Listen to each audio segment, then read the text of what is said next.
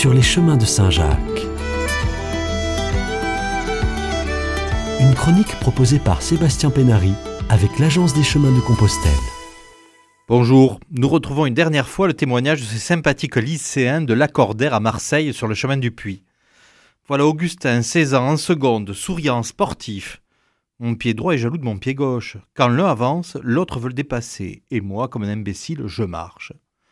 Si Raymond de Vos peut paraître un peu simplé en parlant de la marche, c'est peut-être car il n'y a rien de plus simple et de plus humain que le chemin.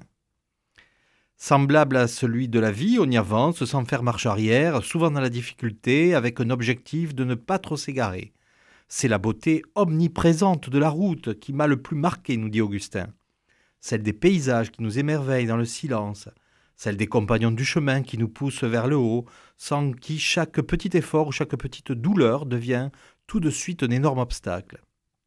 Celle de l'imprévu, l'imprévu du lieu où on va être demain, l'imprévu des orages, du beau temps, des nuages. Au final, avancer sur le chemin, c'est côtoyer, contempler même sentir la vie. Nicolas Brouvier disait C'est le propre des longs voyages que d'en ramener toute autre chose que ce qu'on est allé chercher. Eh bien, même si ce voyage n'a pas paru très long, j'en ramène une certaine force, certaines idées, une certaine émotion que je ne pensais pas pouvoir éprouver un jour. Touché par des paysages, par des chants, par des personnes et l'amour qu'elles peuvent donner, j'ai pu franchir un grand pas sur mon chemin de foi. Et puis Mathilde, 16 ans, en seconde, cette jeune fille souriante, volontaire, confesse que partir avec le minimum pour marcher plus d'une semaine, c'est un drôle de concept. Je suis une jeune fille peu sportive. Alors, quand on me l'a proposé, j'étais réticente, j'ai eu tort, nous dit-elle. Quel cadeau Nous avons eu la chance de découvrir des paysages d'une beauté un peu plus éblouissante chaque fois qu'on relevait la tête. Nous avons eu la chance d'avoir un encadrement spirituel exceptionnel.